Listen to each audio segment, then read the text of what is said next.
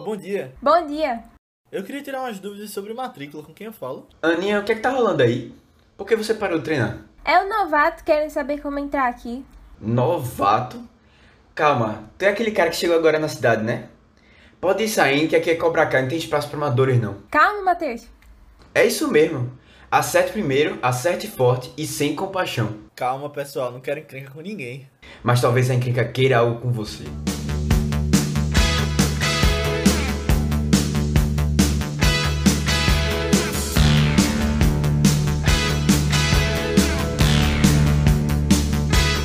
Fala galera, bem-vindos a mais um Vice, nosso podcast de recomendação de filmes. Eu sou Leonardo Buquerque, tô aqui com o Matheus Cavalcante, E aí, pessoal? Aninha Guimarães. Oi, gente. E hoje a gente tem um convidado de honra aqui no Vice que já tem uma experiência aí de podcast, que é o Giovanni Araújo. Eu tô aqui, tô.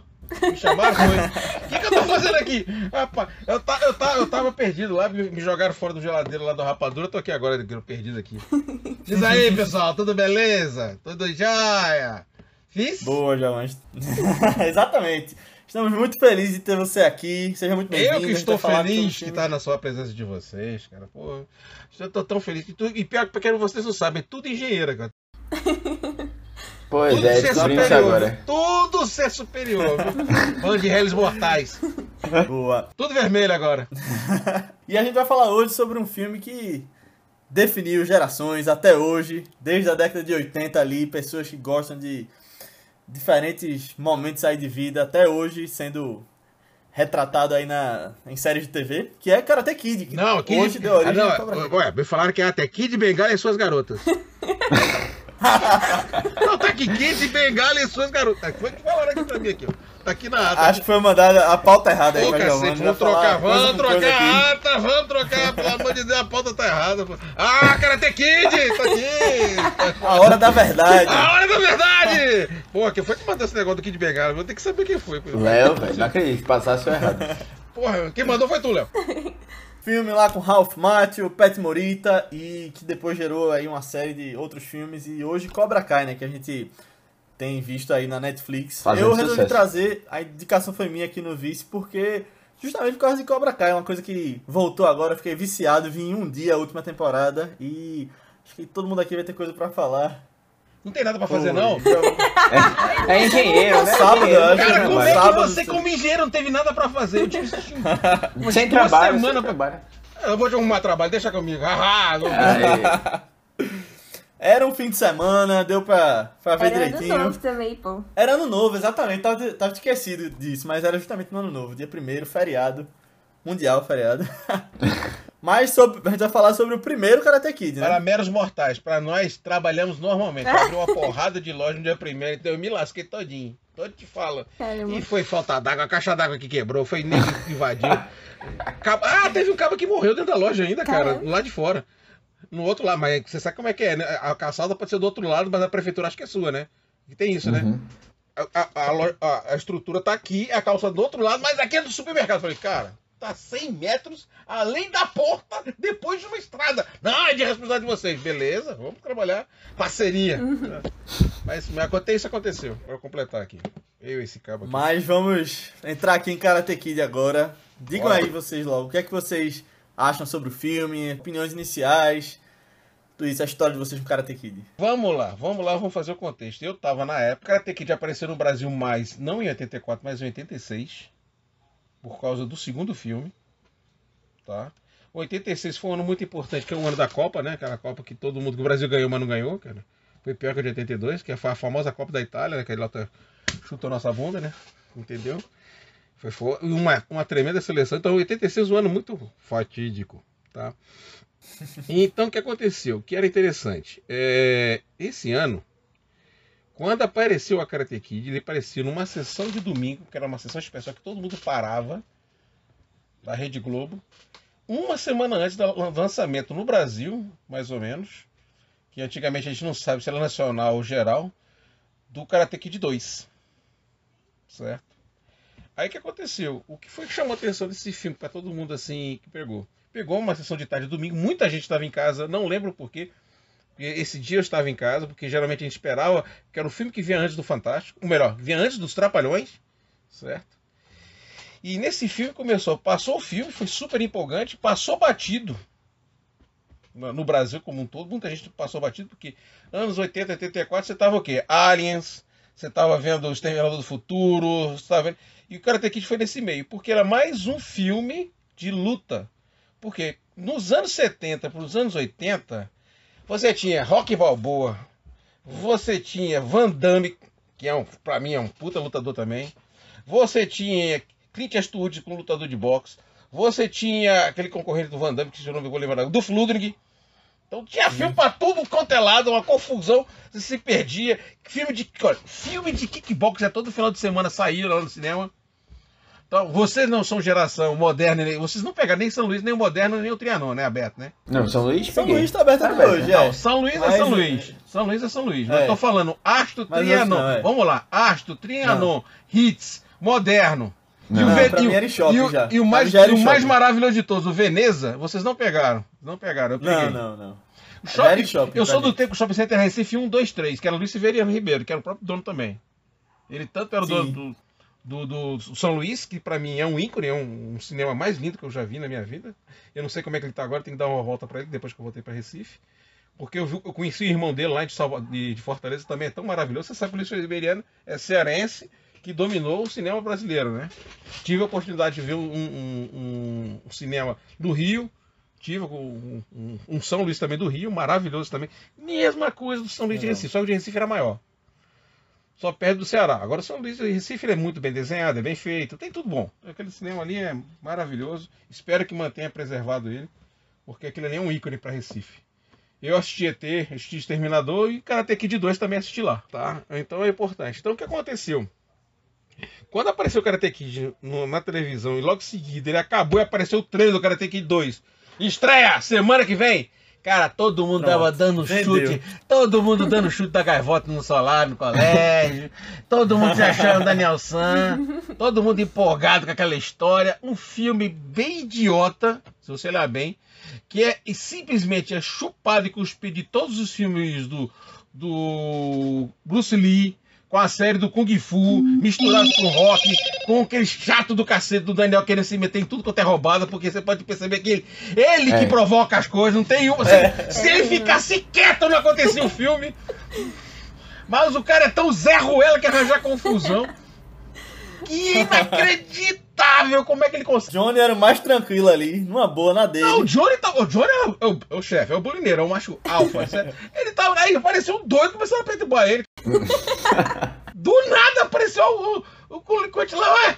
Primeiro deu, deu um cantado na mulher dele. Aí a doida, querendo se revoltar, foi pra cima do cara. Ela foi tentar meter o chifre no Johnny. Ela falou assim: vou me vingar. Sabe aquela mulher quando vai meter o chifre, pega o pior cara, o cara mais feio da festa? Você sabe que você é mulher.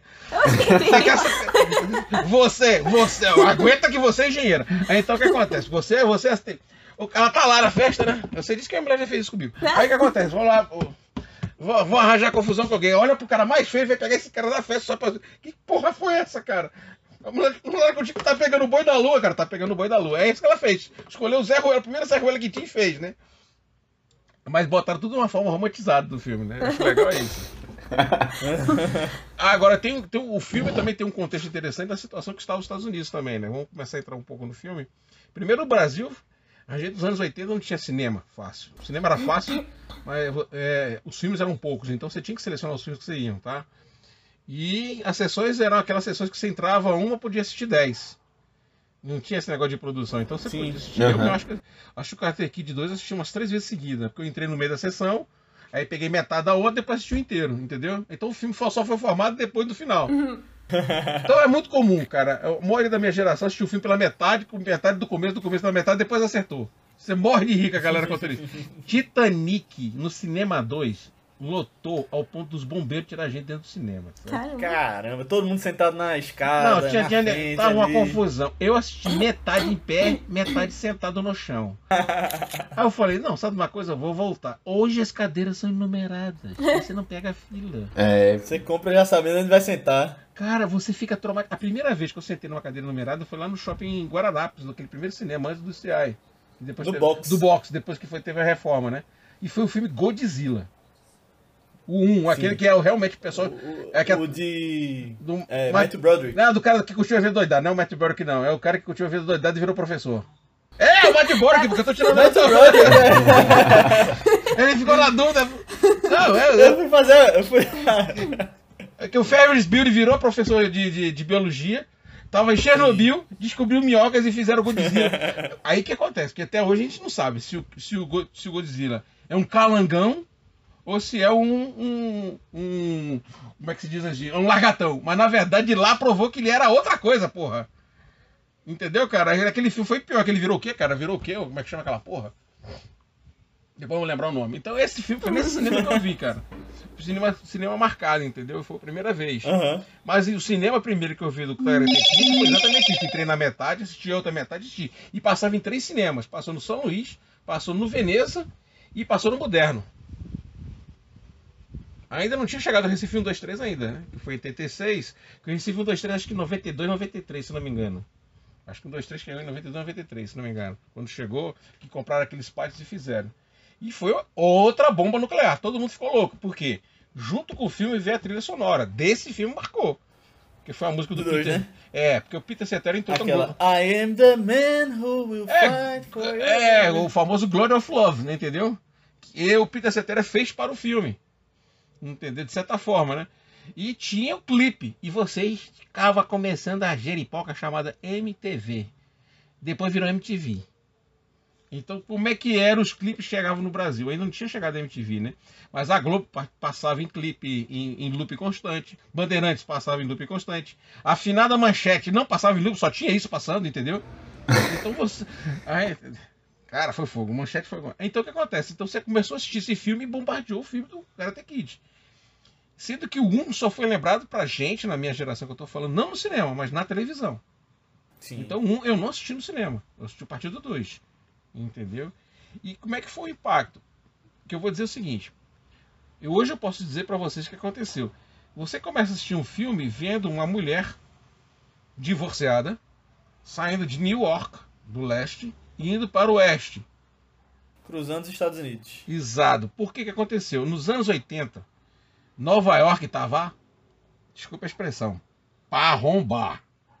Estava em decadência, problema de crime, não tinha emprego social, mas era uma cidade bagunçada. É, Gotham re- City, né? Cara, Gotham City não, mas estaria como? Gotham City é muito forte. Metrópolis nem tanto. Um tem uma cidade. Cidade Motor. Motor Street, Motor, Motor City. A, a cidade do Lanterna. Tá mais ou menos daquele jeito. Não é uma gota que Gota é a casa de mãe Joana, né? Aí, mas tinha problema de crime, muita coisa. Tinha... Então o que acontece? Ela saiu de lá porque existiu o êxodo pro, pro lado leste, lado oeste que eu diga, por causa do, do crescimento da área de tecnologia. Tanto é que ela está indo para o Vale de São Fernando, essa região onde é que, lá, onde é que passa ali, é São Fernando que está lá. E é um nicho de tecnologia próximo da cidade de Los Angeles. Que você sabe que Los Angeles é São Francisco para cima, entendeu? E no meio do caminho você tem o Vale do Silício. Então, tanto Justamente. Los Angeles quanto São Francisco receberam uma carga muito grande. E o que é mais. E, a, a sutileza que eu achei mais legal é o seguinte: no lado, é, é, digamos, de Nova York, lado leste, a influência dos asiáticos provindo da Malásia, da China, é maior que do lado leste, do lado oeste. Porque tanto é que, por exemplo, a cultura nossa de sushi é o- os- o- as casas de sushi que foram desenvolvidas em São Francisco. Tanto que veio para o Brasil com caráter de São Francisco. Da mesma forma, algumas comidas que a China também foi para o lado oeste. Então o que acontece? Quando você vai no lado oeste, então você pode ver que, por exemplo, o China Box, essa cultura veio de São Francisco. E na região mais próxima de Los Angeles, vieram as pessoas de muitos refugiados eh, japoneses da Segunda Guerra, que maioria dos campos de concentração, que a gente chamava de campos de refugiados, certo? Era naquela região próxima ali do, do deserto, indo por tendência para o Texas, do lado para a Califórnia. Tanto é que, naquele período daquele ano que está acontecendo no Karate Kid, muitos dos Estados Unidos estavam pedindo desculpas ao Japão pelos campos de concentração. Que hoje eles consideram como.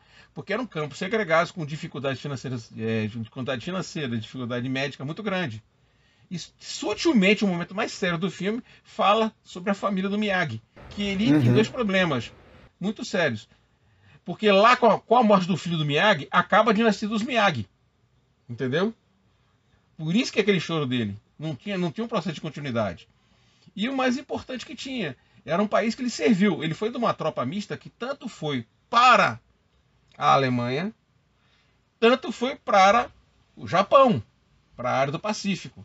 E os caras do Pacífico tinham que codificar as linguagens japonesas e passar para o americano. Ou seja, os caras tinham que ir contra a origem dele.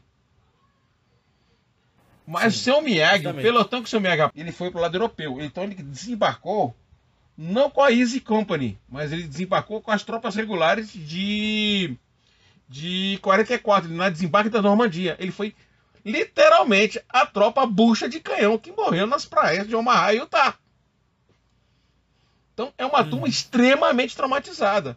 Porque a Easy Company, que você conhece do Band of Brothers, que é muito tradicional, ela desembarcou, era uma tropa de elite, uma tropa de, de, de- de paraquedistas que desembarcaram além da linha. Então os caras eram muito preparados. Então quando você está vendo lá, você pode ver que pouca gente morre no Band of Brothers, morre um ou outro.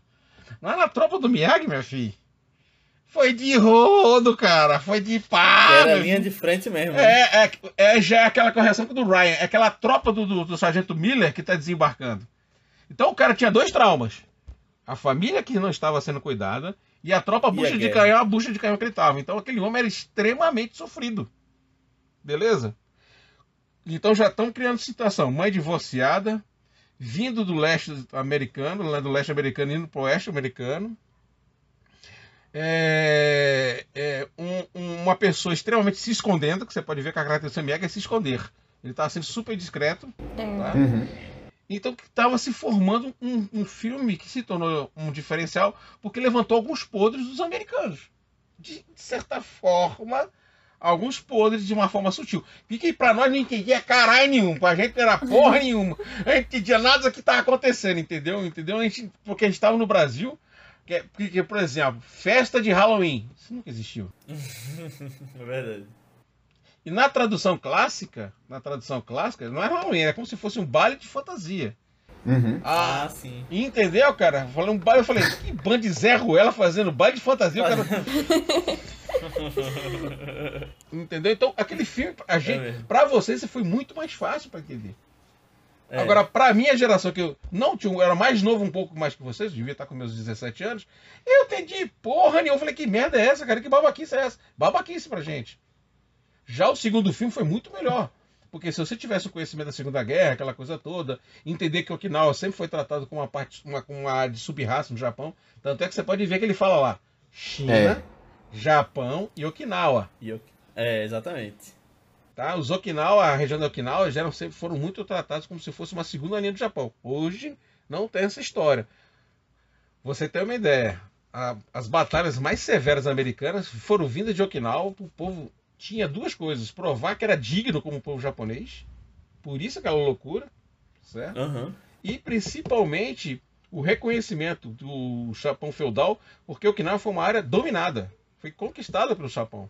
Então ele tinha um certo preconceito, sendo que Okinawa é muito mais desenvolvida. Hoje não! O japonês lembra, mas o resto do mundo não, né? Entendeu? Entendeu? Isso aí. Mas e vocês, Matheus e Aninha? Que é que vocês, qual é a história de vocês com Karate Kid? Eu só queria comentar uma coisa que o Giovanni falou, que eu não sei se vocês vão lembrar, mas a gente comentou um pouquinho dessa, dessa questão na década de 80 lá em Nova York, quando a gente falou do ano mais violento. Vocês lembram disso? Ah, é verdade. Que a Sim. gente falou um pouco, dizendo como estava a situação bem crítica, que a gente até jurava que o ano ia ser bem violento no filme, mas não foi. É mesmo. Mas, é, realmente. E assim, eu, eu. Essa foi a primeira experiência que eu tive com Karate Kid. É, o filme mesmo, os filmes clássicos. Mas eu já tinha visto os dois primeiras temporadas da série. E, assim. É, eu achava que ia ser uma coisa que não ia ter muito a ver, mas eu vi o Karate Kid de 2010. E é uma cópia. Ah, é uma cópia. Tipo, quando eu comecei a perceber que as coisas estavam iguais, eu disse, eu já sei o fim do filme. E realmente, todas as coisas Exatamente. batiam. Tipo, realmente fizeram uma história muito parecida. E como o filme tava bem fresco, eu já eu, eu gostava, eu gostei muito desse filme, vi no cinema e tal. É, e vi várias vezes depois disso. Eu já, já sabia assim, teve umas coisas que eu disse, não, pô, ele não vai tocar, pelo menos ela não vai tocar nessa parte, tá ligado? Vai ser nova. E foi exatamente igual, pô. Meu Bom. amigo, isso não é pra, esse filme não foi pra você, foi pra, pra 2010 É. pra minha filha. 2010 Não, tá mas- com 20 anos agora, foi pro meu filho. Eu tá tô com anos. 20, 20 e pouco. Mas tem cara de 40. Aí o que acontece? Aí- Vamos lá. Não, o filme de 2010, você tinha quantos anos? 2010? Você tinha 10 A anos, gente, porra. a gente tinha 13. Ca- Era. 13, 14. 13, é. A gente é de Pai, 97. em 2010 eu é. tava criando menino, Jesus Cristo. Não, vou explicar uma coisa pra vocês. Um cara. choque de gerações aqui no podcast. Porra nenhuma, vocês são engenheiros, vocês superam ao tempo. Vamos lá. É, e, aguenta, e aguenta palavrão, vou ser processado depois. Vamos lá. Cara, o que acontece? Que eu vou explicar pra você. O 2010 foi pra, pra uma nova geração. Foi pra, É, exato. pra- foi pra captar tanto é que deu certo que Cobra Kai tá dando sucesso desse por causa disso. É. Porque se não tivesse 2010, Cobra Kai não tinha funcionado. Porque você sabe que Cobra Kai, na verdade, é um filme da Sony, em parceria com a Warner. Ah, tem uma novidade pra contar pra vocês. Você sabe que é o nome do nome Karate Kid, que é o dono? O dono. O Smith. Não. Não? Não? Não, é, não tem os direitos, não? Que eu Não. vejo. Quem é o dono? Do maior demônio em quadrinhos que existe. Vocês Alan Moore? Não. Quem é dono do nome Karate Kid é a DC. Ah, marca desse caramba. É, não porque sei é, é, É. o nome Karate ele é, ela libera pra pessoa usar. Karate Kid é uma revista dos anos 40, editada dos anos 60. Hum, Caramba. Caramba, isso aí eu não fazia ideia. Que vocês têm que lembrar o seguinte: é, a, a DC tá levando cacete no cinema, mas no resto não leva, não. Tudo bem, eu sou decenalta, aquela coisa toda, mas ela leva no cinema. Mas vai sair o Snyder Cut, essa questão de cacete vai acabar, vai. Ah, cara, desculpa, eu aí. sou rapariga, eu tenho, eu tenho 17 tipos de Batman, eu devo ter uns 20. é sério, eu tenho, tenho uns 20 Batmóveis, se você olhar pra trás aqui, não dá pra ver, não. Só isso aqui é o kit pra montar, tá vendo aqui, ó? Não dá pra, não dá pra ver, depois eu mostro pra vocês com detalhe. Entendeu, cara? Então, é, eu sou suspeito pra falar, mas o Karate Kid tá no universo do DC. Quer dizer, se ela quisesse trazer o Karate Kid, por quê? Tinha o Punho de Aço na- na- na- na- na, Na tinha Marvel, um né? Punho de Aço na Marvel, né? Que era um garoto que foi criado para se tornar uma pessoa. Só que foi, pra variar, a Marvel joga aquele drama humano. Marvel é dramático, o negócio de nós vai fazer drama. Ai meu Deus, Capitão América. Ai meu Deus, o Hulk. Todo mundo tem medinho de ser super-herói. Ah, o da DC tá pouco se lascando. A Mulher Maravilha é poderosa mesmo, o Batman é maluco, o Super-Homem é um cara superior. Tanto é que se você olhar bem, Thanos, só a mulher resolvia. Por exemplo, a Mulher Maravilha resolvia Thanos. Facilmente, mas não vamos chegar a esse caso, entendeu? Mas é da DC Cosmic, certo? É, é um filme da DC Cosmic. O Ralph Macchio tinha 17 anos naquele filme. Então ele. A história, né? Porque ele tinha quase 30 já. Não, não, não, 20 não, não. Não, era, era pegou a 23, eu fiz a conta, Ele tava com 23 23 parece. anos. No filme ele teria 17, mas ele tava com Porque 23. nos outros ele foi crescendo quase 30 fazendo Não, se você olhar mesmo, o Jimmy, que eu esqueci o nome dele, o ator dele, tem quase a mesma idade, parece que é mais velho do que ele. É, é verdade. É, é a diferença que é criado com o Todd e com o feijão, né? O Todd é o, é o, é o, é o, o outro criado com caldo de feijão, lá o galegão lá, né? Entendeu? E outra, aquela velha história, latino pobre, que ele tem uma referência latina, certo? É. Estereótipo. O, o outro lá, grandão, loirão, alemão, entendeu? É aquele, mais uma vez, rock balboa, aquela história toda, Apollo Creed, aquela referência. E, e justamente o diretor desse filme é o diretor de rock, né? Do primeiro. Exato. o John D. Avildsen. O Avicen, o Avicen é o diretor que fez um filme só, né? Depois o resto ele foi Rock. empurrando. É, o resto ele foi empurrando. Porque quase ele conseguiu tirar a diretoria no primeiro filme que estreou, cara. Por pouco. É, né? Por pouco, cara. Por pouco. A única sacanagem que eu acho do Oscar, que é uma coisa muito desse, é o Sylvester não ter ganhado, É. pelo menos no último Creed ter ganhado. Porque, na verdade, quantas lições o Rock já vem dando, tirando o período galhofa, que é entre o Rock 3 e o Rock 4 Rock e 5. o Rock 5. Mas o É. Rock pra cá, meu irmão, todos eles são lições, porque o próprio Stallone fala que ele precisava fazer terapia. Ele começou a falar o que ele passou. Então é é legal isso. Legal, E esse é. filme é. um reflexo da era rock. Uhum, Agora, Karate. Kid, É. Karate Kid, em condições normais de temperatura e pressão, nunca existiria um Dr. Miyagi, um, um mestre Miyagi. Certo? Mas o mestre Miyagi entrou ali exatamente para que o país precisasse ter mentores. E a ideia dos Estados Unidos era sempre mostrar que o Japão tinha essa orientação. Então começou com o mestre Miyagi. Na mesma época, o Michael Keaton fez um filme sobre fábrica, que era a implementação da fábrica japonesa de produtividade, dois anos depois. Então tem vários filmes começando a falar bem do Japão, tá? Porque até então, o filme pejorado, vou dar um exemplo para você, Bonequinho de Luxo, para quem vê o da Audrey Hepburn, você vê lá o- o- um, um- um japonês misturado com chinês estereotipado. Até então, É. era o inimigo, tá? Depois que o americano tomou aquele cacete no, no Vietnã, de certa forma, foi ele mesmo, porque ele perdeu para ele mesmo, que na verdade ele não perdeu para o Vietnã, ele perdeu para ele mesmo, e vinha trabalhando do lado asiático. E o Japão estava acabando com os Estados Unidos, né? A China de hoje era o Japão do passado, botando para quebrar, comprando tudo agora. Entendeu? Então, começou -se a trazer. E a influência da, da, da, daquela região todinha, pelo, pela parte do, do Japão, da região de Okinawa, era muito forte. Tanto é que o Karatê é tão exaltado nessa região, muito menos que no norte. Porque na região mais norte se exalta o Jiu-Jitsu, que foi uma variação desenvolvida pelo Brasil, mas o Jiu-Jitsu veio porque o Jiu-Jitsu é o pai do Judô. Pouca gente sabe, né? Que o Jiu-Jitsu é mais antigo que o Judô. Tá? Tá? E todos eles se tornaram, tirando o Jiu-Jitsu, tanto o Karatê quanto o Judô, tornaram-se olímpico. Então tem regras claras para competir, que na, na, nas Olimpíadas você não tem que só vencer. Não uhum. existe machucar.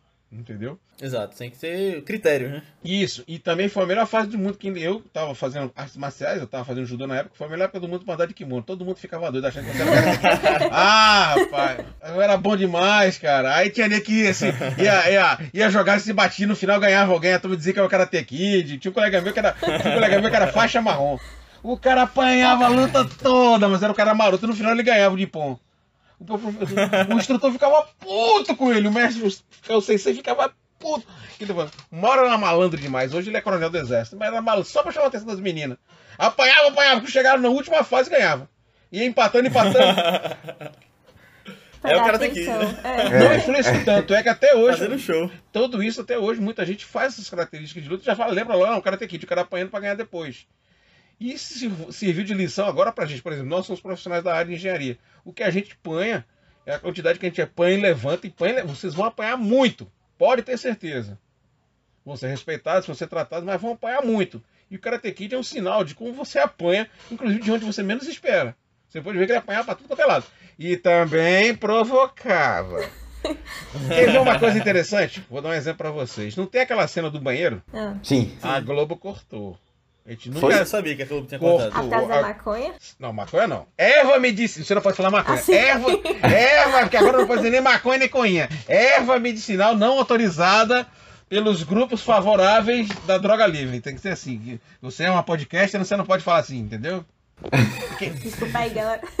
Eu sabia que tinha sido cortado que meu pai tinha falado. Porque a gente, depois, quando eu fui ver com ele, já ele falou: Oxe, essa parte não tinha não quando eu vi. Quando eu era mais Teu pai tem quantos anos? Tem quase a tua idade, tem 40 e tantos. Finalzinho de 40. Mas não vai ter uns 50, cacete. Eu sei, então. Tá quase? Quase o cacete. Meu Deus do céu, eu tô falando com meu filho. Não! Vamos lá. É, vamos lá, cara. É bom que você fica eternamente jovem nessa brincadeira. Mas eu tô falando contigo o seguinte, foi cortado. É. Ninguém sabia, porque... É, Mas é, ele era da tua geração, justamente. Não, a gente falou assim, isso foi cortado na televisão, certo? E a gente falou assim, que, pô, tanto Sim. é que pegaram o leve no 2. No 2. É. Agora lembre de uma coisa. Anos 80. Robocop era 13 anos, viu? é verdade. No cinema passou 13 anos e o couro comia. Stallone Cobra foi proibido, mas era 16 aninhos. Então, então, então, então, então ah, anos 80, cara. Anos 80, vale tudo, pô. Piorou nos anos 90, que vocês cresceram nos anos 90, aquele monte de coisa aparecendo na televisão. Não sei como é que vocês ficaram psicopatas, mas tudo bem. Ô, Aninha, mas diz aí a tua história com Karate Kid. É ah, minha história, minha história é mais parecida com a de Matheus. Na verdade, eu, eu queria muito ver Cobra Kai. E aí eu pensei, ah, peraí, eu não vou assistir a série sem antes pelo menos ter visto o filme, né? Pra pegar as referências e tal. Principalmente porque o protagonista de Cobra Kai é o vilão do. Vilão, assim, né? Aspas, eu acho mais ou menos. Porque o verdadeiro vilão de. É o grande de... herói, Johnny. É, não, mas o verdadeiro vilão de Karate Kid é, é o John Chris, né? Eu não acho que é o Johnny. É. Mas aí, enfim, aí eu assisti, assisti em 2019 pela primeira vez. Aí nem tinha assistido os outros, as continuações, só fui assistir a segunda continuação. Quer dizer, Ana, você assistiu né, em 2019, foi? Foi. Demorei, eu demorei. Eu tô velho, pai, eu assisti em 86, tô velho.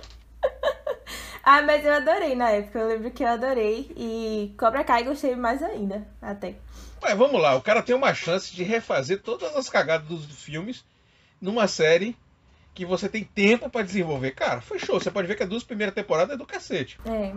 Você não gostou muito da terceira, não? Não, a terceira já é diferente. A terceira já é, digamos assim, já tá com influência da Marvel. Esse é que é o problema. A Marvel fazendo escola, tá todo mundo com medo de não fazer. Todo mundo agora tá fazendo papelzinho, vamos fazer coisinha que a Marvel tá fazendo pra dar certo. Entendeu? Ninguém quer CDC. Fazer merda, entendeu? Vamos chutar pra cima pra ver o que, que dá. Ai, que, entendeu? Que DC tem dinheiro pra fazer a coisa errada, né?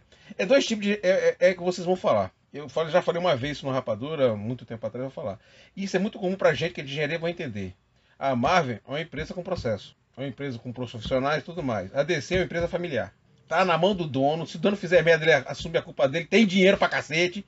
Não, você tá numa empresa de processo, tem que ter resultado e ter metodologia. Você pode ver que a Marvel não risca em porra nenhuma, não tem nenhum chute pra Não, cima. e a Marvel é linha de produção os filmes dele. Isso aí, né? cara. Tem um processo claro de como fazer, com gestão de qualidade ali. Vamos lá, tem uma mecânica aqui, meu irmão. É só ajustar a máquina. Doutor Estranho foi o maior exemplo de como se fazer um filme todo baseado em, em regras. Parecia que tinha sido feito por um robô. Isso era mesmo. Certo? É fácil, você ajusta, vai lá, pega a galera do quadrinho, bota um vilão legal, vilãozinho mais ou menos, mas bota um vilão legal. e vai, aí todo mundo acha que o futuro candidato. O primeiro filme que, que foi de chute pra, pra cima foi o primeiro, como de ferro. Foi que nem esse primeiro Karate Kid. O segundo começou a criar uma fórmula conforme o meio. Aí você pode ver, vou entrando pro Karate Kid novamente. O 2 eles foram um, po- pouquinho fora da caixinha. O 3 já é vingança do que eles que não voltaram. O 4 O 3 é muito ruim. E o 4 é pior ainda. Não, o 4 Botou a consegue. menina. Eu- Não, a menina é Hilary Swank, cara. A mulher tem Oscar, cara. Não, eu sei, justo. Então, eu não é- tinha ainda na época. Não, mas, que seja, mas, sei. é uma atriz com potencial. O que aconteceu? O que, que Justo. É, é, inclusive a apresentação dela não é ruim. O problema todo é que aquela velha história começa a criar fórmulas e começa a chutar. Então o Karate Kid, eu digo assim, é a forma de uma gestão familiar. O primeiro, se você pegar assim, todo o princípio, tinha uma- cada coisa tinha uma lógica. Vou dar um exemplo para você. É, vocês lembram qual é o número da camisa que o Daniel Larusso estava usando no dia que ele foi vir ao banheiro? Não. Não, de jeito nenhum. Cara, ele tava usando um cara que era o número 89, que é o Wes Chandler, certo? Inclusive entrou no Bastião. É um dos melhores receptores que existiam naquela época, cara. Só que o cara era extremamente ato político. Entendeu? Ele estava envolvido em causas de negros, é a coisa toda que a turma dos anos 80 estava velando, porque o medo da turma era fazer piada. No caso, o J. Simpson. E esse ex-cara, o que, ele falava? O ex-Chadler era um cara que era receptor, trabalhava em vários times, mas ele sempre comentava com causas políticas. Então, ele tinha um resquício ainda dos Pantera Negras. Tanto é que ele foi, chegou. Só que a divulgação não era tão grande para isso. Que foi que o nosso querido rebelde diretor fez? Botou o menino com a camisa 89. Ele tinha botado, podia ter botado outra pessoa, mas botou do caso, para chamar atenção. Um detalhe simples, cara. Ah, agora, quem é que lembra dessa história? Pouquíssimas pessoas, né? porque isso era um comentário da época, cara. Não tinha internet, a velocidade das informações eram muito poucas. Entendeu? Eu só fui saber depois que eu estava estudando sobre exatamente das pessoas que eram ativadas, envolvidas politicamente, nos, engajadas politicamente nos Estados Unidos, e tava lá o cara. Por coincidência ou não, depois de eu usando uma pesquisa, eu falei, porra, isso já se preparando para fazer um outro tipo de cast, eu não sei qual que foi. Ah, a gente ia fazer do cara que foi cancelado. Exatamente isso. Entendeu? Então é isso, tem um, tudo tem um porquê, é uma coisa assim que sempre sai, alguma coisa. Exatamente, a fazer da série Karate Kid. Porque acho que foi a primeira série que não saiu dos Cobra Kai. Que tá virando fenômeno. Porque o que aconteceu? O primeiro Cobra Kai saiu no YouTube, No YouTube. tá? Eu vi por lá ainda que teve um período que ficou época grátis. Aí eu peguei. É. É. Saiu no YouTube, que foi uma ideia do YouTube virar streaming. Que o YouTube Sim. desse streaming, certo? Só que o YouTube tava começando a abrir o frente deck e tava perdendo a especialidade dele. Alguém chegou lá, para, você é uma, é uma coisa, streaming é outra. É sério, senão o cara começa a perder a identidade, cara. Uhum. Faz sentido, verdade. Tá? Então, falando desse cara. Então, então, são detalhes sutis que o filme tem que são importantíssimos. Agora, um comentário que a gente não falou, que é importante para quem gosta de cinema. Quanto é que custou o Karate Kid na época? Milhões. Quanto é que rendeu? Pode dizer aí. 98 milhões. Caramba. Caramba. Galera, foi 12 Realmente vezes. sucesso danado, é. 12 vezes. Você entrou com um, voltou com 12 na mão. Os caras ficaram felizes. Vamos fazer o segundo, meu irmão. Fazer, fazer cinco desses. Entendeu, cara? Então o filme deu dinheiro, cara. Aí o cara, pum, encheu os olhos, cara. Tanto é que no segundo filme contrataram o Peter Cetera. O Peter Cetera tinha acabado de sair do. Como é o nome daquela porra do filme? O livro, depois vamos lembrar. Aí, tanto é que a primeira Chicago. coisa, Peter... Chicago. Exato, cara. Chicago, exatamente. Chicago era um puta conjunto de começo de. Tinha muita música famosa, tinha entrado em trilha sonora. E foi a primeira vez que apareceu o Jorge Zanfir. Você já sabe quem é esse cara? Não, questão. É o cara que faz a trilha sonora do Tarantino, minha filha. Que fez Kill Bill. Ah, Aquela flauta do capeta que não é japonesa. a turma pensa, não, é o que o, o Tarantino botou e turma, pô, isso é coisa do Japão. Não é Japão. Kitaro que imitou esse cara depois. Você já ouviu falar do Kitaro já, né? Meu Deus do céu, eu tô velho. Kitaro é uma banda de New Age, junto que na época que cresceu junto com o Jean-Michel Jarreau. Tá? Faz cada música do cacete baseada nos princípios japoneses, entendeu? Meu Deus, eu tô velho. Faz uma, fez uma porrada de trilha sonora. Não vou dizer quais são as trilhas sonoras, pesquisem. Aí, aí, aí eu, foi, fez o primeiro Karate Kid e depois gravou pro, pro Tarantino especificamente para fazer o Kill Bill 1. Não tem a morte do, do, do, do Bill lá, aquela coisa toda, aquele momento da noiva. Sim. Aquela flautinha que toca ali, nem japonesa não, meu filho. É europeia. O cara que é lá da Islândia. Um lugarzinho daquele país. Caramba. É. Acho que é da Islândia, depois eu pesquiso melhor. Mas que seja, cara. Então, esse filme trouxe muita coisa nova. Chamou muita atenção, certo? E já no segundo filme já entrou com dois pés pesados com Peter Cetera, com música concorrendo ao Oscar. E no primeiro Miyagi, o, o, o Pat Morita concorreu ao Oscar. E lembrando, melhor coadjuvante. E lembrando que Pat Morita já era famoso pelas séries de filmes. E já fazia uma porrada de série lá, inclusive muito famosos lá na, na época também, que era uma, uma série que ele era um policial, certo? E já tinha chamado a atenção disso. E o Pet já era muito querido na região, já era muito querido naquela. Inclusive, eu acho que ele merecia ter corrido pelo 2 também, que tem uma parte que ele chora lá pela morte do pai dele. Mas... É porque ele traiu. É porque, de certa forma, ele traiu a família. Aí tem uma coisa que eu não entendo do 1 um do 2, né? Porque ele fala que conheceu a mulher dele lá nas canas.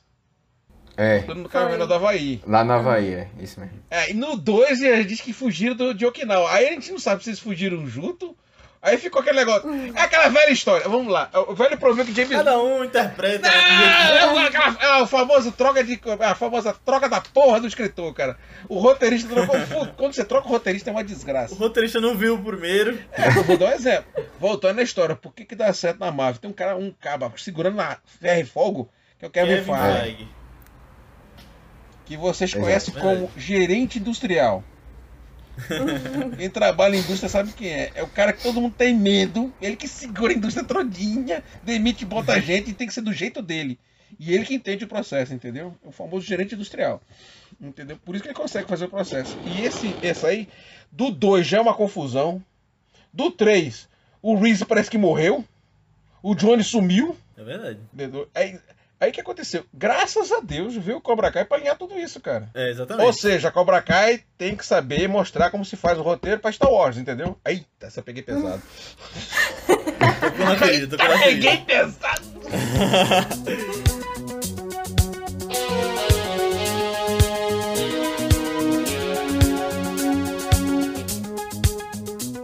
e aí, Léo, né? É, oi, isso, mas eu não quero nenhum problema, tá? Fica tranquilo, Matheus é muito sem noção mesmo. Mas entre a gente tá tudo bem. Prazer, Aninha. Prazer. Só uma coisa, vocês estão juntos ou algo do tipo? Não, não mais. Inclusive eu nem queria. Ei, Nova. Peraí, meu amigo. Você tá pensando que tá falando com quem, hein? Sai de perto dela. Matheus, eu falo com quem eu quiser. Vamos embora, Léo.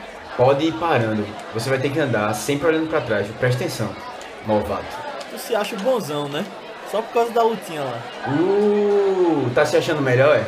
Tô dizendo que tu não se garante. Vocês dois, parem com isso. Te vejo lá fora depois da aula, então.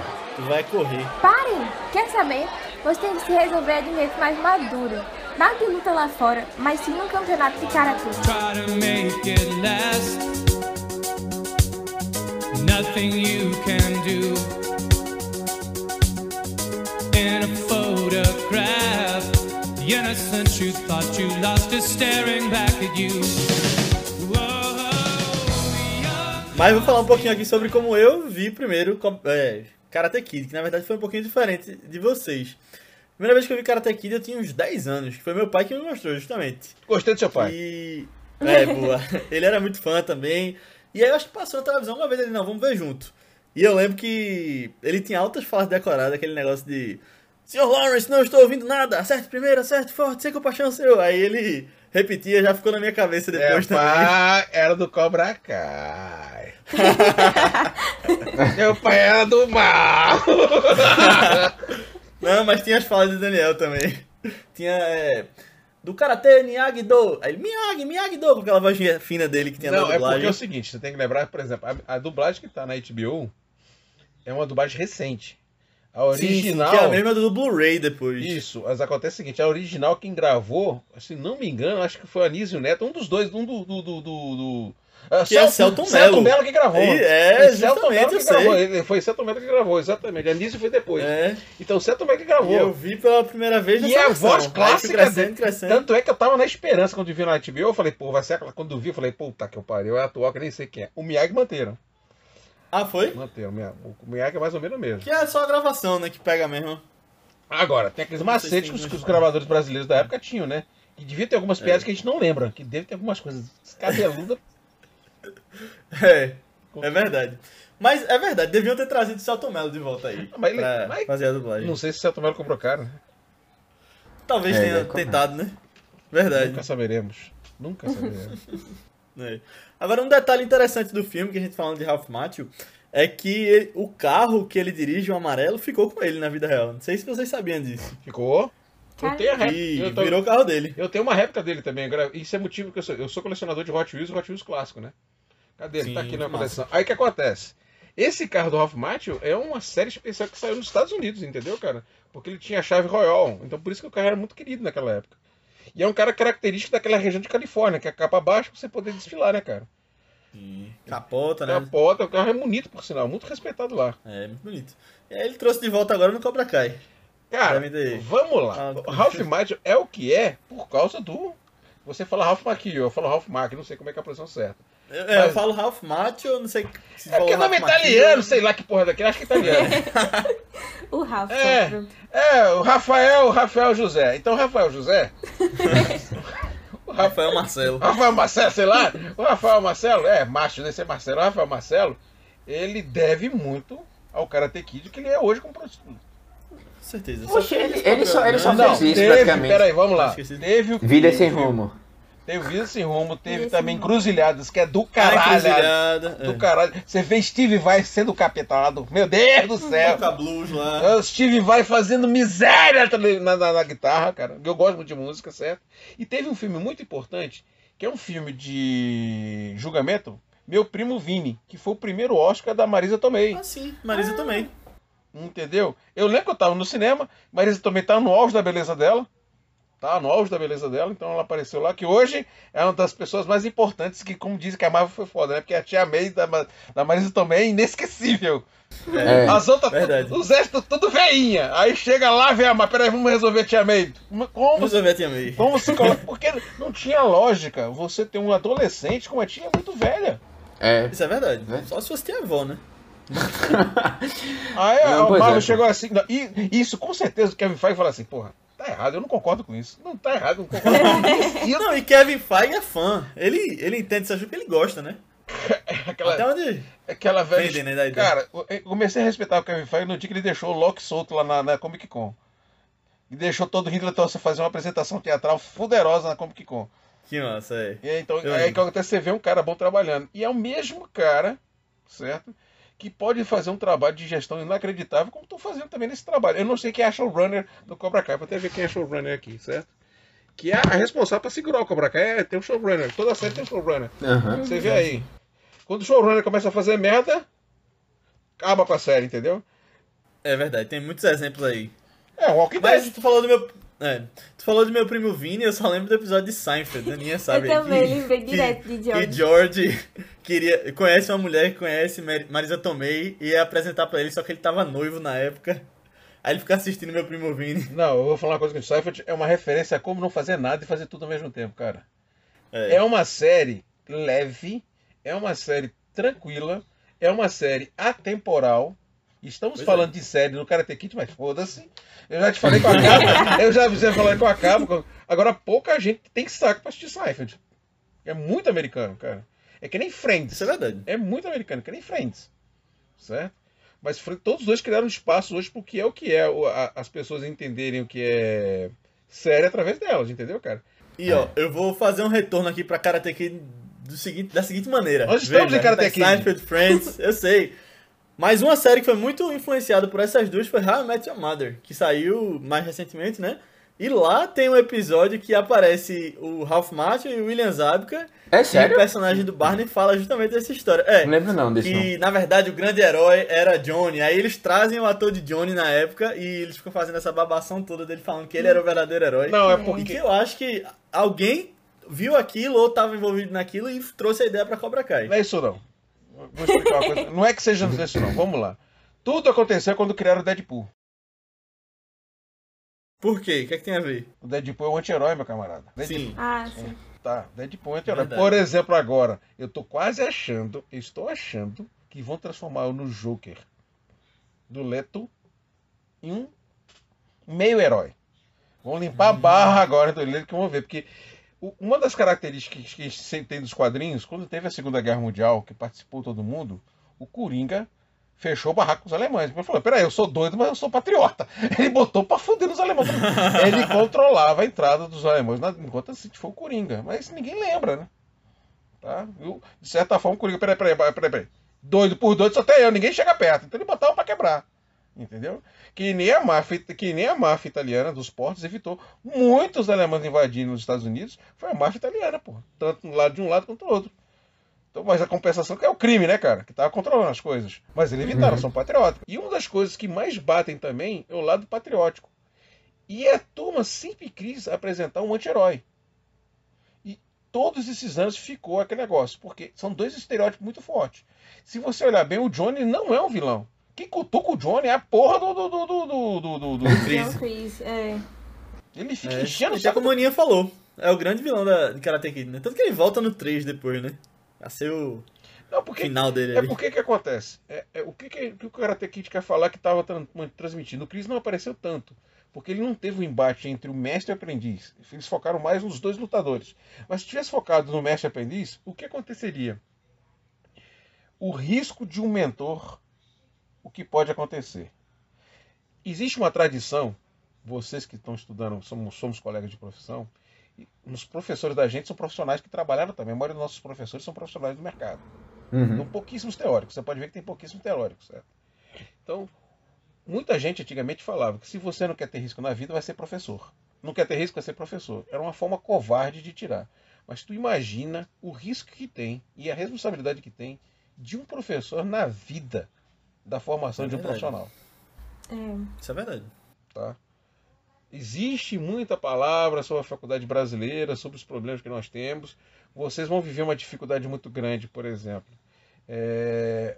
Porque, vamos falar uma coisa bem idiota agora, que não tem nada a ver. Por que, que Gilberto está sendo bem visto o fato de ele enquerar o PHD fora? Porque ele não vai estar à mercê de professores que tenham pena dele. Porque se tornou uma pessoa conhecida que podiam afetar no julgamento deles em relação ao PHD. Lá fora, foda-se. Então, se o cara sair com um PHD bem credenciado, bem, bem privilegiado, automaticamente é reconhecido.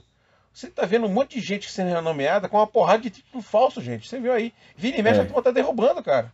Isso é verdade. Ou, ou, seja, o país da gente é um formador de títulos falsos, cara. É muito eu, eu só tenho uma pós-graduação formado na boa e velha FESP aqui em Pernambuco, certo?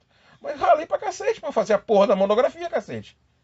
Entendeu? Então o que acontece? Você sabe que vocês estão terminando seus TCC tudinho aí, tá indo dentro é. da coisa aí, caindo nos dedos, professor, você dizendo para que, que eu estou fazendo isso, mas é uma forma de validar tudo aquilo que você estudou. De uma forma você dizer, estou preparado para a vida. Da mesma forma que o pessoal de advogado terminam, melhor, os, os bacharéis de direito terminam e tem que fazer a prova da OAB. Entendeu? Uhum. Então essa validação está sendo feita. E infelizmente, o que eu estou dando essa volta toda? Para falar do perigo que existe do mestre. Então o é um cara ruim. Ele é mau.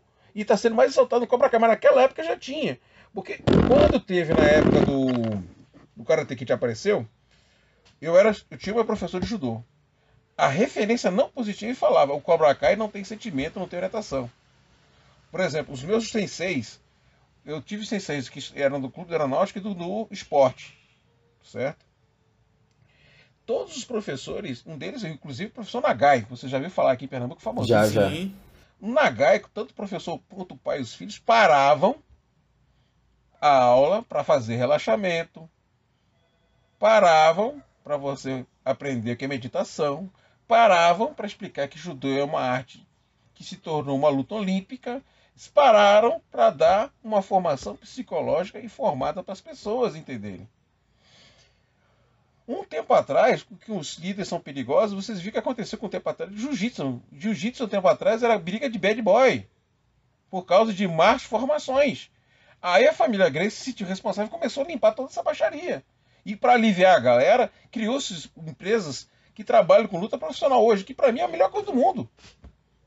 que deram um foco profissional à coisa. Até então seria verdadeiros degladiadores no passado. Nos anos 2000 você vê a quantidade de problemas de bad boy que tinha exatamente por má formação de líderes.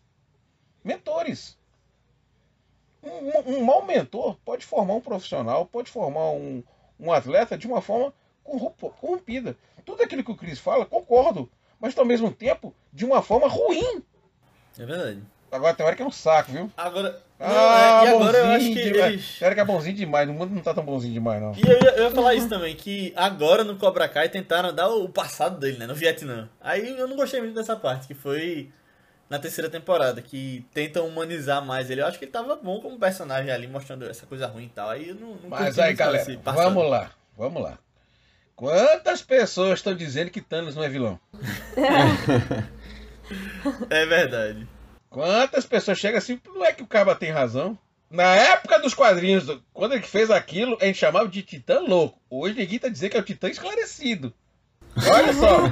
Vê como é que o mundo mudou.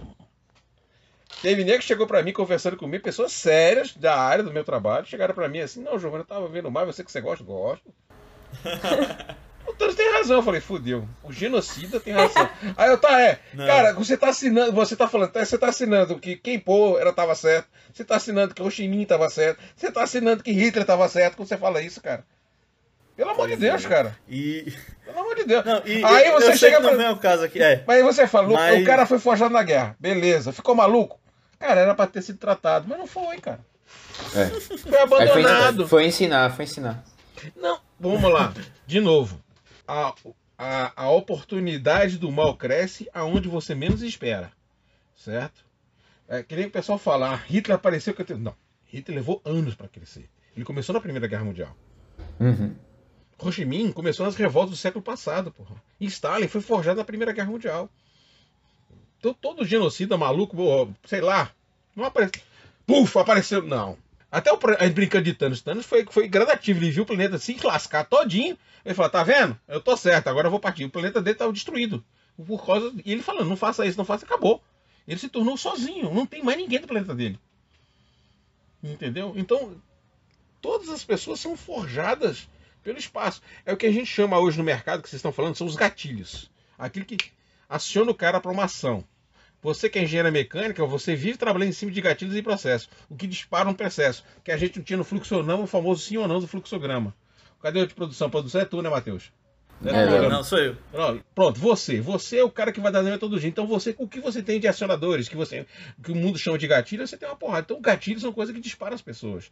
Então, se você pegar o caso do maluco aí do, do, do Chris, ele teve vários gatilhos para chegar aquilo. E a negligência permitiu que ele ensinasse para outras pessoas. Não teve uma orientação pura.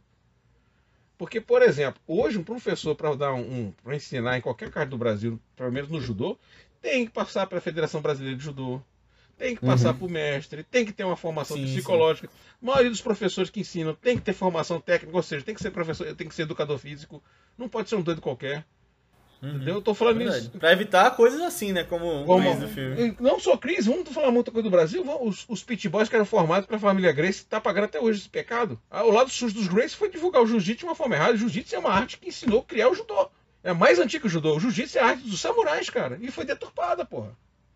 Então, se você pegar assim, aí você pega aquela galera. E aí você tem esse embate dentro do Kobakai, que é tratado desde a tempo do menino. Lá você vê uma coisa genérica. No 2, tem mais uma formação profunda. Você vê o debate da origem do karatê. Dos dois falam. O 3, você mostra exatamente a revolta daqueles que eram. Aí cria-se o virou estereotipado. Mas tira-se totalmente o Johnny. O 4, vamos pular. O 4 não existe. aí cai no. É verdade. Aí vamos pro Cobra Kai. Aí criou-se. Falcão no 4, um negócio nada a ver ali. Não, é o, é, o, é o famoso fora da curva. A ideia era boa, mas não era aplicável. Era pra começar. Era a ideia dos caras na época do 4 era criar uma nova Nova trilogia, né? Era, a ideia é. era essa. A Hilary Swank viu. A Hilary Swank já tinha um bom. Tinha um bom. Cara, ela deve ter um gerente de, de vida muito bom. Falou, pula fora que vai dar merda. Aí foi fazer Menina de Ouro. Que se a gente for pensar é. Sai, troca de diretor, sai daquele né? bundão e vai pro Clint Eastwood. É, vai pro Clint. Vai pro Clint. Gente boa, demora. O filme, todo o filme do Clint demora pra fazer, porque tem que ser do tempo dele, entendeu? Mas o cara faz obra de arte. Ele não faz coisa ruim. Até filme de guerra o cara sabe fazer. Aí, cara, aí você vê essa situação todinha, cara, essa, essa, essa, essa demonstração de o perigo do mestre. Vocês que estão estudando, saindo agora da faculdade, sabem que se você pegar um professor maluco, vão deixar vocês doidos, cara. Pode ter certeza é. disso. Meu. É verdade. aí, aí Giovanni fala isso e vem um monte de memórias aqui, né, de, é. de tempos próximos. É. Porra, quanto tempo teológico, ideológico vocês ficaram na faculdade em vez de focar na formação profissional de vocês? Tenho certeza disso. Com certeza, cara. E, e a faculdade que era para formar especialista, para formar pessoas preparadas para o país, estavam se preocupando mais com a ideologia do que com, com, o trabalho. Não estou falando nada, estou sendo por cima. Porque, infelizmente ou não, como estudei na Marinha, o foco era linha de produção. Tinha 10 minutos de lavagem cerebral, mas todo mundo era vacinado, era na sacanagem mesmo, levava boa. É sério mesmo, porque na minha turma tinha uma coisa boa, tinha estrangeiros. Tinha argentino, tinha peruano, tinha ugandense, então, tinha o pessoal que estava saindo da revolução de Uganda. Então os caras, quando vier aquele papo, falaram assim, pessoal, Giovanni, isso é papo de maluco. Os próprios caras nos orientaram, que eram muito mais experientes. Então, cuidavam da nossa sanidade mental. Traziam para nossa realidade. E a vantagem que o foco era profissional, tinha que formar logo para botar entrar no mercado. Mas quando você vai para uma empresa, uma, uma faculdade catedrática, de novo, mestre, aprendiz, começa a consumir esse tempo teu. E você vê qual é o perigo do mestre para a formação, cara. É o que eu mais bato. É o que eu falo para todo mundo. Cuidado que você fala que ninguém esquece.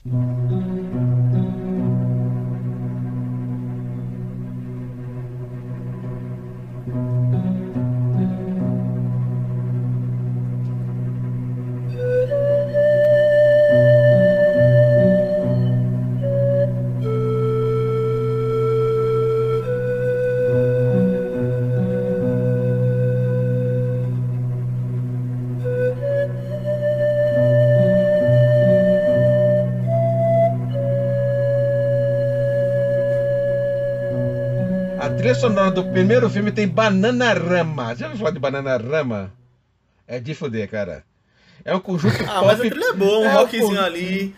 Pessoa pra é, é correr, é pra se exercitar é boa. Assim, na, na, na, minha. É. é. É, bem. É bem justamente o que eles se é, propõem. É, cara, olha, anos 80 era uma mazoada do cacete, que era uma confusão do cacete. Mas na verdade, os anos 80 sempre será lembrado pelas músicas de rock.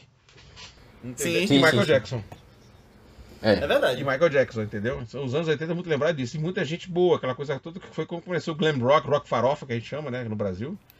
Olha lá, aquele negócio, ah, meu Deus, rock farofa. E por fora correndo a turma do heavy metal, né, do, do, do, do, do rock pesado, né, que você tem um Iron, Led Zeppelin, essas coisas todas.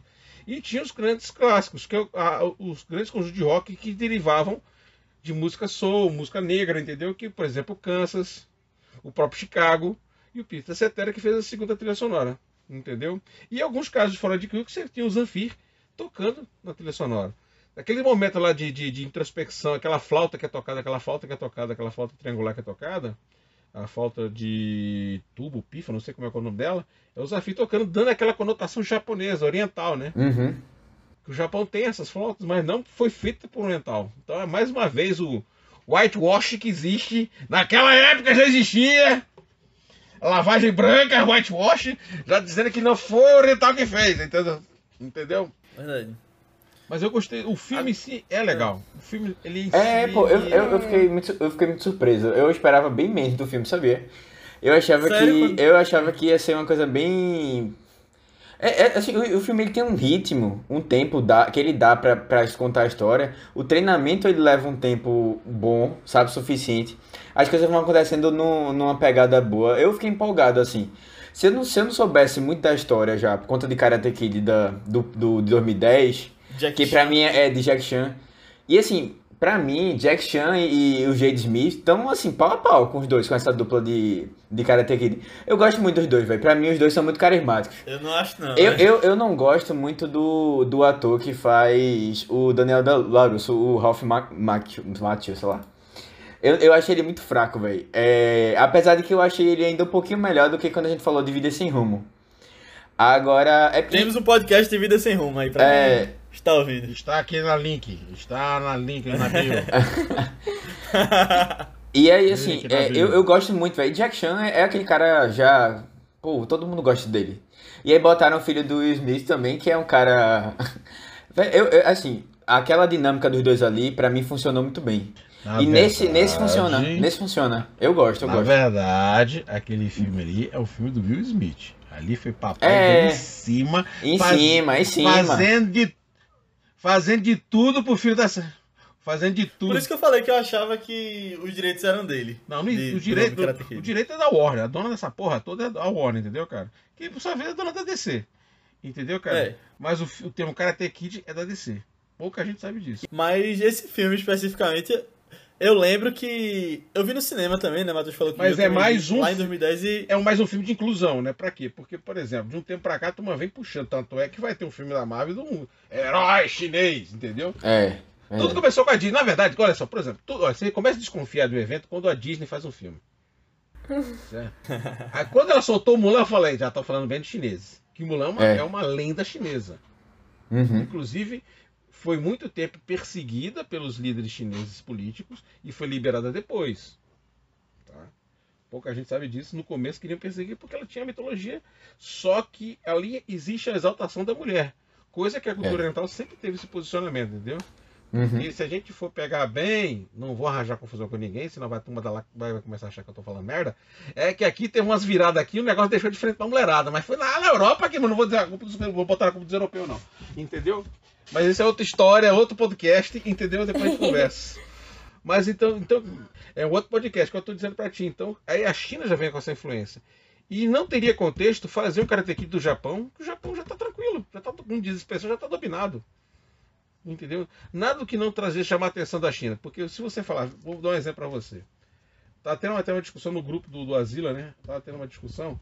Olha o Joel, a galera lá dos Asila discutindo. Porque um cara de um determinado podcast botou lá que a WandaVision era o, a maior é, série da Marvel, como também do mundo mais vista. Falei, beleza, do mundo. Você está contando com a China? Que não adianta dizer do mundo. A gente, daqui pro lado de cá tem 2 milhões, lá de lá tem 4. O chinês quiser acabar com qualquer estatística, basta o chinês se juntar e resolver assistir um filme só da China. Então, cara, é, o mercado chinês é muito forte. Aí, o que, que o cara teve? Mais um filme de inclusão. Vamos fazer um Karate Kid. Na verdade, é o Kung Fu Kid. Isso, eu ia falar isso. Que engraçado é, que ia ser chamado de Kung Fu Kid antes. E não faz sentido chamar de Karate Kid né, na história. É. Porque eles falam Kung Fu o filme todo, é só pra manter aquela marca Karate Kid. Mas é o filme todo ele aprendendo Kung Fu. Will Smith. Will Smith cresceu assistindo Karate Kid. Vocês cresceram ouvindo Karate Kid. E, e o golpe da garça foi imitado milhares de vezes, mesmo sendo ilegal. É, não, chute no rosto, né? Porque você tem impacto no rosto. É. Certo? Mesmo sendo ilegal. É verdade. Aí então o que acontece? Então, imagine chegar e botar Kung Fu Kid. Aí você é, tem. Não, aí vamos lá. Aí você tem. Aí você tem Kung Fusão. Kung, Kung Fu Panda. Kung Fu Panda. Vê? O rolo que é dar. É.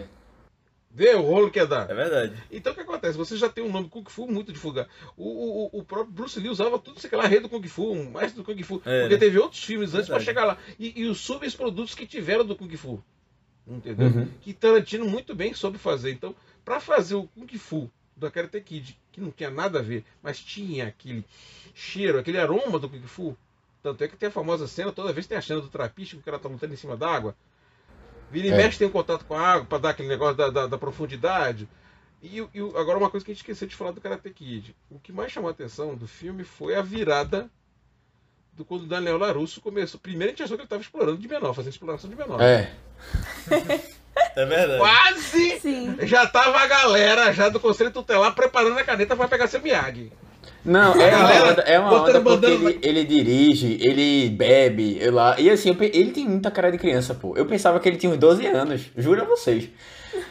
Tanto é que ele namora a menina lá, ele namora a menina lá, eu disse, pô, a menina é muito mais velha que ele, como é que pode um negócio desse?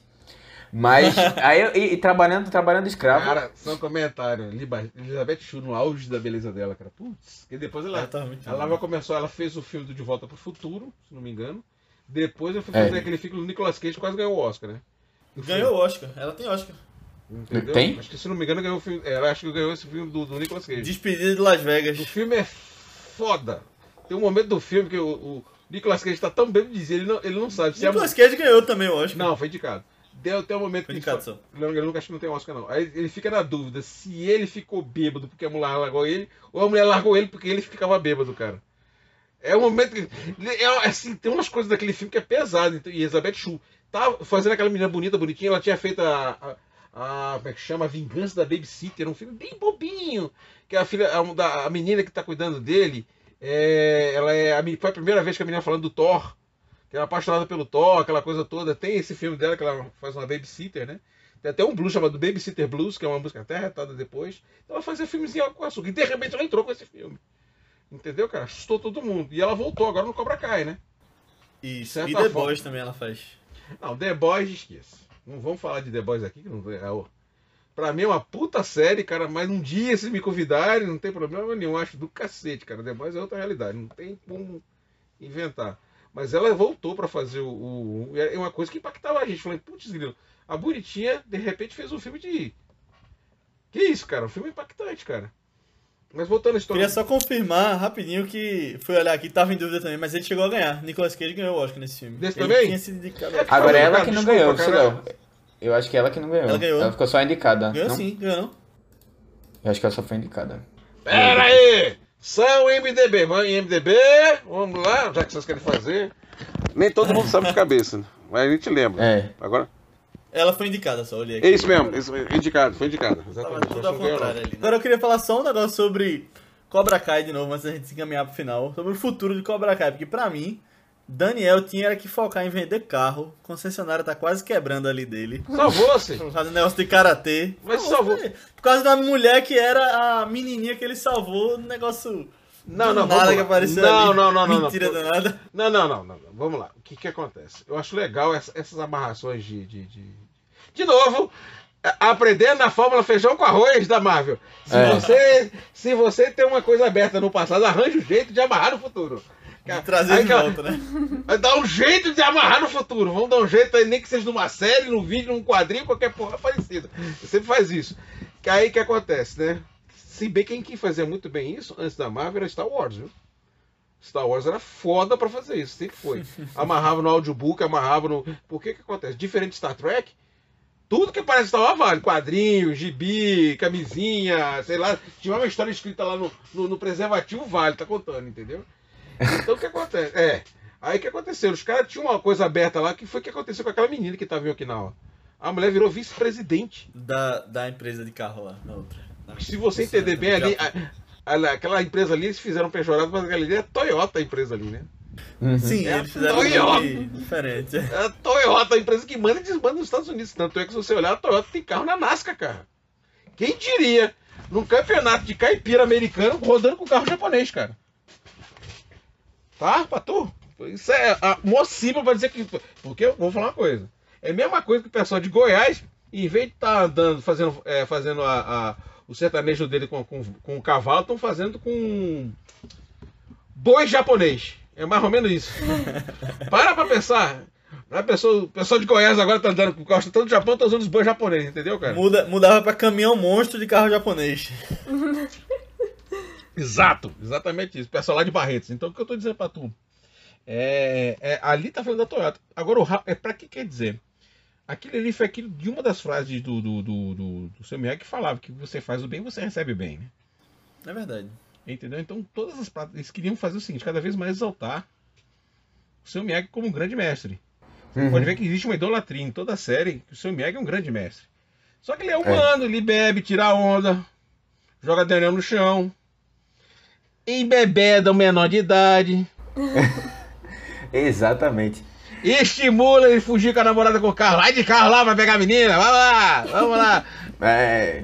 Só pede pra aquele mestre lá, lá do, do, do, do Dragon Ball, que é o nome dele, cara. Aquele é outro que é outro pervertido, entendeu? lá do Dragon Ball, que eu esqueci o nome daquele filho da puta. Então o que acontece, cara? É, é, é, um, é um ser humano, cara. Mas aí eles começaram a fazer idolatria e transformar o, o, o, o chefão do Cobra Kai, que eu esqueci o nome dele, cara. O. Creasy. É. John Creasy, o Creasy, exatamente num grande vilão. Só que o Creasy, ele é fruto da guerra americana errada. Ele é o que é pessoas que não foram preparadas para a guerra. Então também ele vai ter uma redenção também na, na, na, série. Porque você vai transformar todo veterano da guerra do Vietnã em filho da puta? E aí? Que responsabilidade que tem essa, essa, esse percentual de heróis que sofreram na mão dos Estados Unidos, vai transformar os caras em escuros, vão dizer, os caras que, que acontece? Todo vilão agora vai ser ex-combatente do Vietnã? Então eu acho que o Kree também vai ter sua redenção. Todos eles vão ter sua redenção, de certa forma, entendeu? Vai ter aquele momento para voltar atrás. Então uhum. acho que o uhum. Cobra Kai no final vai terminar tudo em purpurina, todo mundo se abraçando, cantando na frente da Vai acabar com a... sentado na praia. Viado World! Viado Children! Final do Cobra Kai vai ser esse! Viado World! Vai é o que eu tô dizendo! Olha o que eu tô dizendo, vai ser uma grande, grande porcaria, não sei. Vamos ver, vamos ver, esperar pra ver. Mas a temporada 4 já está confirmada e disseram que não vai ser a última. Vai ter mais coisa aí no futuro. Viram que deu certo? Vai fazer o quê? Agora, agora vai, vai ser o fazendo. Ai, fodeu. Vai, vai ser, agora vai ser. Não, na, é. é. na 3 deve ah, vir o vilão do 3. O, última série que tá esticando, tá esticando, que tá de cabral, deixar o negócio, chama-se Walking Dead. Só tá perdendo pra outra. Eu lembrava que passava ainda. Tá vendo? Tá passando, meu filho. Parei na terceira temporada do Walking tu Dead. Tu abandonou o Walking eu Dead? Eu vi ao vivo. Lá atrás. Lá atrás. Seu covarde! Você não merece mexer essa camisa de cinéfilo! Você não merece essa camisa. Abandonou o Walking Dead! Tá foda. Tá, cara, tá, tem hora que olha assim, meu Deus do céu. Tá pior que Lost, tá pior que Lost. O que, que eu tô fazendo? Eu, só, eu, eu, ainda fui pior, ainda fui pra ver Beyond, então eu acompanhei Beyond. Eu falei, o que foi que eu fui, meu Deus do céu? Eita. Meu Deus do céu. Eu quero ver. Fear the Walking Dead. Não, não. Tem aquelas outras, né? Não, Fear eu, eu me recuso a assistir. Falei fora.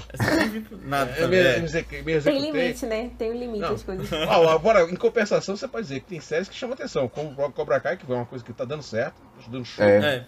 exatamente, independente disso, está chamando a atenção. É, é legal ver é, os adolescentes da gente deixando de ficar atrás do computador e fazendo uma atividade como era dos anos 80, dividindo e mostrando que pode ser feito isso. Uhum. Infelizmente, a geração que vocês estão assumindo aí, e que vocês são futuros pais, vocês estão com abacaxi na mão da porra.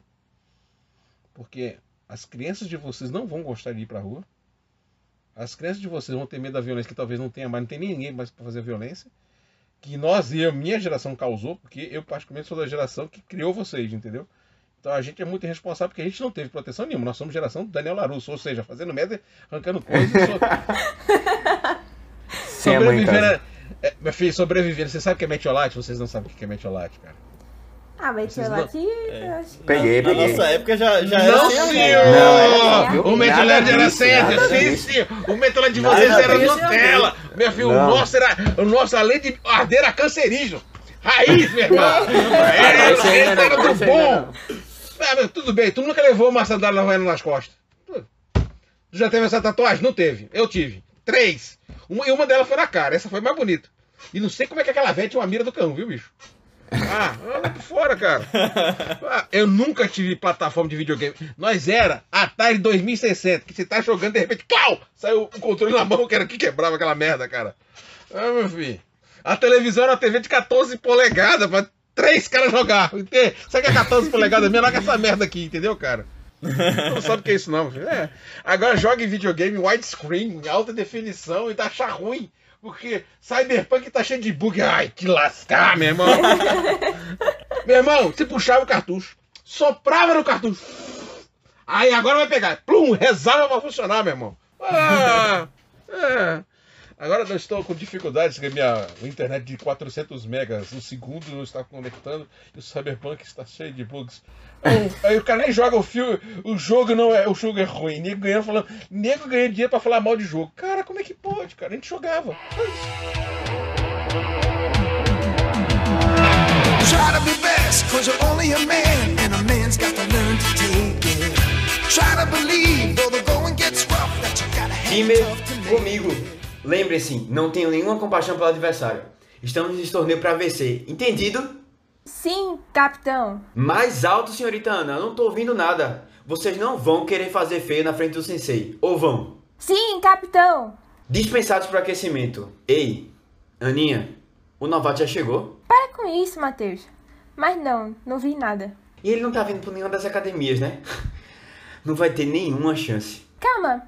Quem é que é vindo ali? Com o mestre dos magos? É ele? Ele parece tão tranquilo. Até demais. Vamos, deixa ele pra lá. Vamos voltar a se aquecer.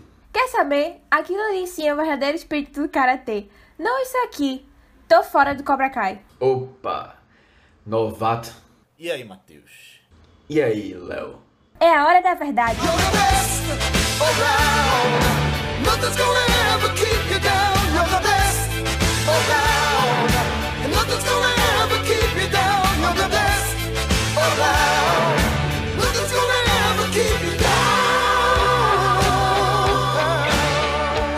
Então é isso, galera. Chegamos ao final da nossa discussão sobre Karate Kid. Discussão não, briga. Tivemos sangue. Briga aqui? Furada de olho. Desca Uma- Descobriu que Daniel luta de karatê. O verdadeiro vilão é o Daniel Russo dessa porra. Eu peço pra que, se você gostou, mande esse podcast pra alguém que você acha que vai gostar, alguém que curta Karate Kid, alguém que tá vendo Cobra Kai aí, ou alguém que você acha que nunca viu, que ia gostar de conhecer. Ou E então, Você pode vir falar com... ou, ou então alguém que tem muita raiva, sacanagem, manda essa porcaria pra eles lá. Uhul! Aí vão querer se inspirar no Cobra Kai. É, exatamente. E se você gostou, eu peço pra que você mande o feedback pra gente, comentários sobre o filme, ou então até sugestões de próximos filmes. Primeiro no nosso grupo do Telegram, só pesquisar por ViceBR lá. Giovanni tá por lá, então, conversando direto lá, notícia de filme que tá saindo, coisa que a gente tem assistido. Co- Como bom velho, é o último a chegar. Socadização. Só aparece as notificações lá, né? A pessoa descendo pra ver o que foi falado. Então, Que porra é essa? Que foi, que foi, que foi, que foi? É normal, coisa de velho. Ou você pode seguir a gente nas redes sociais do Vice, que são ViceBR, tanto no Twitter quanto no Instagram. Ou nas nossas redes pessoais, que são Matheus Coiatu, É, Matheus com TH, BCFC3, tanto no Twitter como no Instagram. Aninha. No Instagram eu tô como underline Nia Guimarães e no Twitter Marvelous MS Ana. Isso, eu tô como Léo A. Albuquerque, tanto no Twitter quanto no Instagram. E tu, Giovanni, como é que o pessoal te encontra aí? Não, quero que me ache não. Deixa eu quieto, não quero ninguém me saco. Eu sou velho, tô chato. né? Não, tô nem aí, não quero nem saber. Giovanni Gijo Araújo, tá certo? E Giovanni Araújo. com dois Gs, né? É, com dois Gs. E o Giov JR Júnior. J no Twitter, entendeu? Jo, Giovanni Araújo J. Cara, já tem quantos anos que tem esse Twitter, cara? Tá na hora de mudar essa porra. Sério mesmo. Mas antes da gente ir, quem vai falar sobre o filme da semana que vem é a Aninha.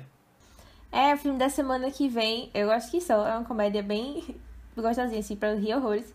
É sobre. Na verdade, é um falso documentário sobre vampiros lá na Nova Zelândia. É, o nome do filme se chama O que Fazemos nas Sombras. É lá do início da carreira já de Taika Waititi. Muita gente talvez já conheça por causa do Taika. E também porque teve uma série, né, em 2019 que virou derivada. E eu também amo muito a série, por sinal. A gente vai fazer uma parceria com outro podcast, o Papo de Poltrona. E aí a gente, eles vão vir comentar do filme no Vice. E aí a gente vai comentar da série no Papo lá também. Aí a gente recomenda os dois, os dois são maravilhosos, gostem mais. Boa. E na sexta a gente tá continuando com a nossa série Vício Oscar. E vai sair um filme que é da Netflix, que fala sobre é, um julgamento de sete pessoas que causaram um estardalhaço no meio da Convenção Democrática de 1968. É os Sete de Chicago, aposta aí da Netflix para o Oscar. Sai nessa sexta e, bom, espero que vocês gostem. E, mais uma vez, queria agradecer a Giovanni por ter participado aqui. Foi muito legal essa conversa. Eu quero nem saber eu, eu quero depois. saber que eu fui o irresponsável que me convidou. Tava eu lá, quietinho, abraçado com meu cubo de gelo, junto com o pudim, lá no fundo da geladeira. Fazendo meu, meu, meu momento sabático, sabático de não tirar onda. Aí, aí esse cara, bora fazer o coisa? Bora! Vamos ver o que, que vai dar. Bicho, tô aí à disposição, tô, tô à vontade, tô tranquilo. Dentro do meu prazo, dentro do trabalho, que o trabalho consome, mas é muito bom conversar com pessoas inteligentes. E principalmente colegas de trabalho, fico até muito É, feliz aí. de saber disso. Boa. Que tem gente ainda sendo dinheiro. É, entendeu? É, pra mostrar que dinheiro não é só, só número, é coração também, entendeu? Uhum, boa. Só que coração. Sim. Só que coração tem válvulas, tem variadores de frequência, tem resistência, tem cálculo vetorial, tem sistema de fluxo, Tem processos. tem sistemas e processos, entendeu? É. Mas o que, que eu posso dizer pra vocês? Muito obrigado pelo convite, agradeço muito por, por estar participando. Inclusive, eu me sinto até bem fazendo isso, cara. É uma gostosa. Se tiver outra oportunidade, esse humilde pessoa aqui, se tiver, se tiver assim, uma oportunidade pra chamar de novo, eu tô nem aí, tô disponível, entendeu? Pode contar aí com a gente. Boa, boa. Pode, pode deixar que a gente Não, chama. boa. É, eu sei que tu gosta muito de filme de guerra, né? Então dependendo aí que tiver dos filmes de guerra, a gente já, vai estar na memória aí. Com certeza. Tamo junto. Mas, pô, qualquer coisa a gente traça aí qualquer coisa, Boa. dependendo da situação do filme. A gente faz. Tem filmes que a gente faz sacrifício pra assistir, ou... que a gente tem que ser eclético nesse mundo, tem que ter opinião de tudo. Existe a parte de ser especializado, eu gosto da minha do filme. Tanto filme de ficção quanto filme de guerra, né? Eu gosto de tiver filme de guerra com ficção melhor ainda, entendeu? Boa, boa. então é isso, pessoal. Então assistam lá os da semana que vem e. Tchau, tchau. Tchau. Tchau.